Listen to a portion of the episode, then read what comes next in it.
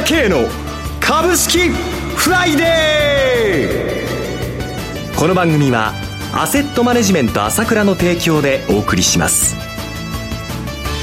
皆さん明けましておめでとうございます。進行役の浜田節子です。2019年最初の朝倉慶の株式フライデー。今年も株式投資をする上で重要となる注目ポイントを取り上げてまいります。パーソナリティは、アセットマネジメント朝倉代表取締役経済アナリストの朝倉圭さんです。朝倉さん、明けましておめでとうございます。明けましておめでとうございます。今年もどうぞよろしくお願いいたします。どうぞリスナーの皆様も今年もよろしくお願いいたしま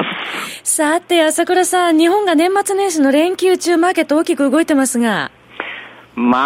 くね、この円高にはね、ねびっくりですよね、本当にね。フラッシュクラッシュ的な動きありました。昨日の朝8時頃ですね。全く、あ、今年もやられたなって感じから始まりましたよね。一気に104円台ですね、朝倉さん。私も見て、えっと、3, 3日ですよね、えー、8時、その、104円台の円高っていうのを見て、一瞬間違いだなって、と自分で思ったんですよね。えー、っていうのは1時間前に見てましたんで、はい、為替を。108円から109円近いところだったのに、ありえないなと思ったら、本当だったわけですよ。はい、一気にこれアップルの問題があったにしても、まあ明らかに強烈な仕掛けではありますよね。えー、狙いすましてやってきたというところはあると思いますけれども、はいまあ、ただ、ヘッジファンドがこうやってやることっていうのは、それなりの合理性があってやってくるということと、やはり、この年初にこれだけ仕掛けてきたっていうのは、為替、これはやっぱ今年注意ということですよね。よくあの、朝倉さん、年初の動きって1年を占う上では大事だと言いますけれどそうなんですね。この為替に関しては、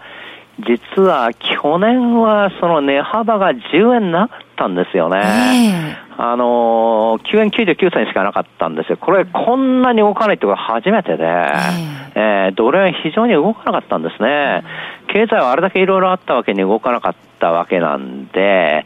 ある意味エネルギーが溜まってたということはあると思いますよね。それをまあ今年も年初からは隙を突かれて一気にやってきたということなんで、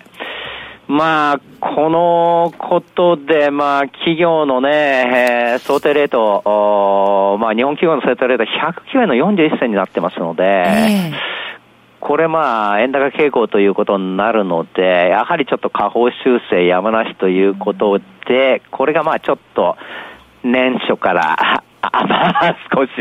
まあ、あ食らっちゃってるというところですよね。ちょっと企業業績拡大への期待がしぼんでしまうかなというところでしょうかね。まあ、それはまあ、やむを得ないと思いますね。はい。はい、さて、朝倉さん、まあ、これだけ激しい流れになってまいりますと、今後の動向ですとか、あとは米中の対立含めまして、朝倉さんのお話、じっくり知りたい、お話伺いたいっていう方も多くいらっしゃるかと思います。そうですね。この状況も踏まえて大発会ということですから、早速もう今日発行の朝倉レポートで、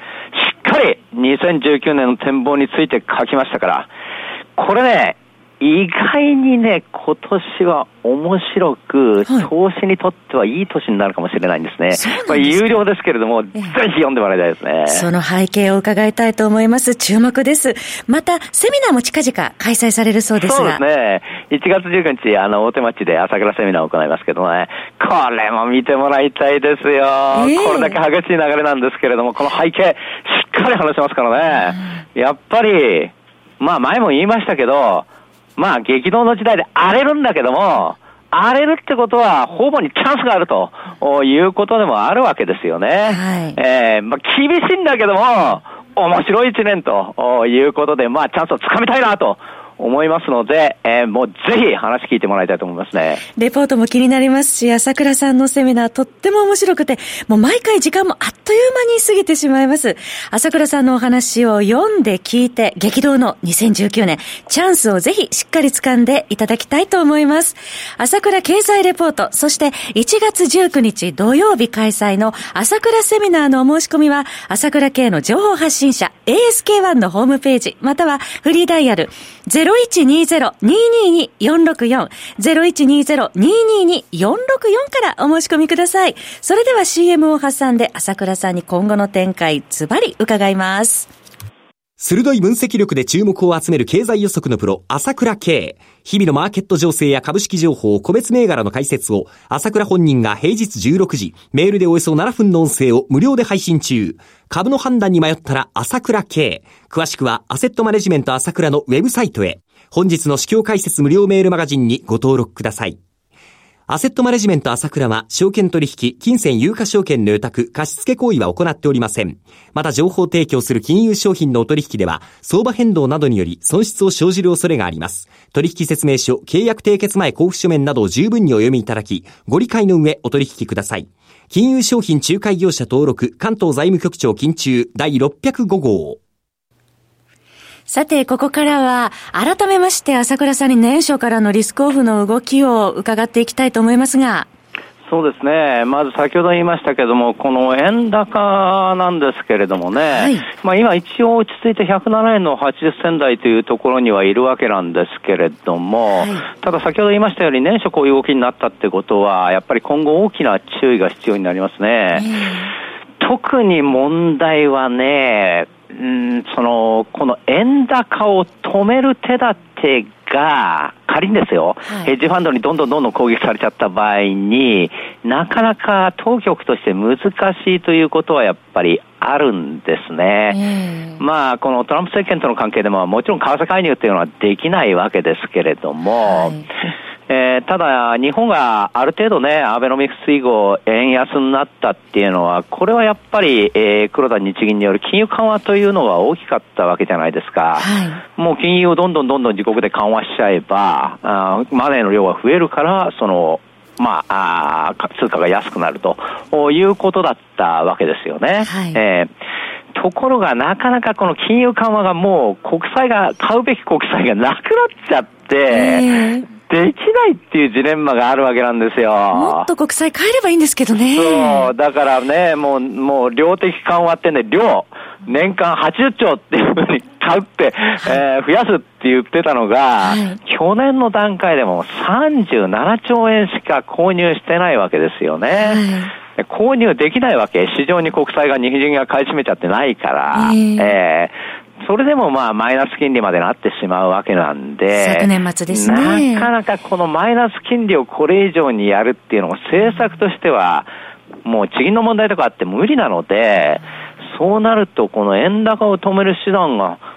どういうのがあるのかなって私なんかもちょっと考えつかないんですけれども。日銀も難しいということですね。そうだと思います。だから頭をかなり痛めてると思うんですけども、口先介入はすると思うんですけれども、はい、その後いろいろやられたとき、この、為替の相場はどういうふうにと、あの、まあね、あの、円安に、ないし円高を止めることができるのかっていうのは、このに今年のやっぱり大きな課題として出てきたかなという感じがしますよね。で一方でこれだけなっちゃうっていうのも、やっぱり金利差が縮小してるってことはあるわけなんですけれども、はいアメリカの国債金利もびっくりなんですけれども。昨年1月中旬以来の低水準になりましたね、朝倉さん。そうですよ。2.54%まで一時になっちゃったわけですよね。えー、えー、やっぱりこれだけ金利が下がると、金利差が縮小しますから、はい、当然このドルを売って、売って円が高くなるっていう、それはまあ結局正当化される流れになってしまうわけなんですよね。はい、でこの辺が一つの問題ということなんですけれども、ただこういうふうに今、この景気に対する見方が変わってきて、なんと今では、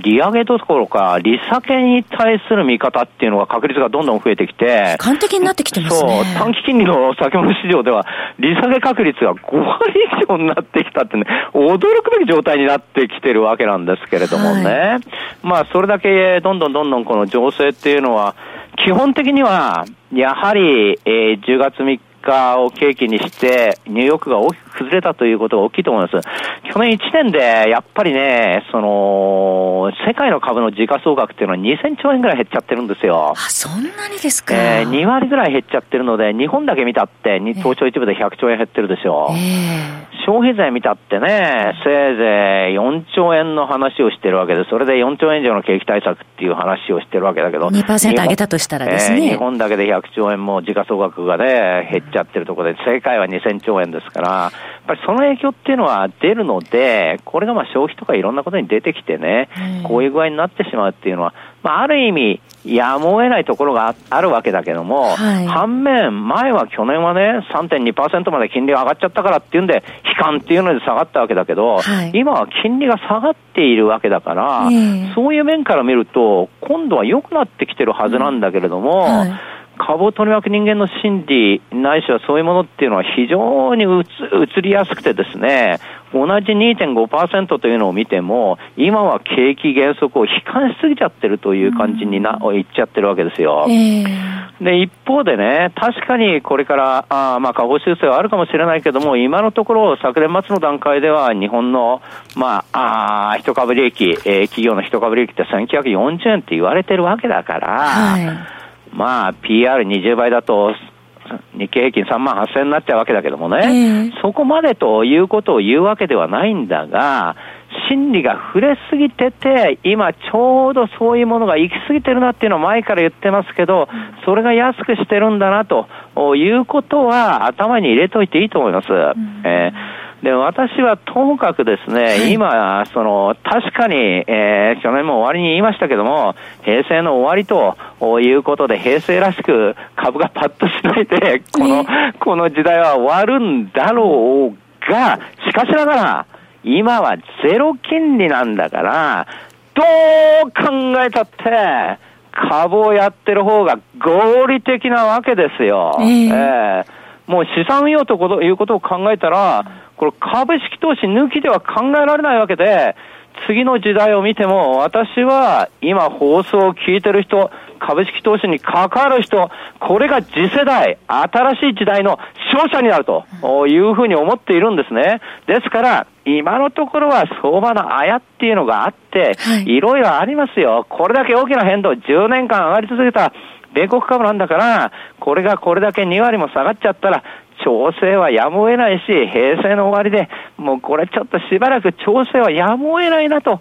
いうことは頭に置きながらも、しかしながら、やはり今安すぎて、我々にはチャンスがあって、我々は見ると見てるとこう株式が見る必要があるんだということをしっかり頭に留めてですね、今年をですね、じっくりですね、あの、投資の勝者になるということで、我々やっていきたいというふうに思ってますよね。今年もよろしくお願いします。はい、そろそろお別れのお時間です。お話は、アセットマネジメント朝倉代表取締役、経済アナリストの朝倉圭さんでした。私、朝倉慶が代表を務めます、アセットマネジメント朝倉では、SBI 証券、楽天証券、証券ジャパン、ウェルスナビの口座開設業務を行っています。私どもホームページから口座開設していただくと、週2回、無料で銘柄情報を提供するサービスがあります。ぜひご利用ください。それでは今日は週末金曜日第8回です。頑張っていきましょう。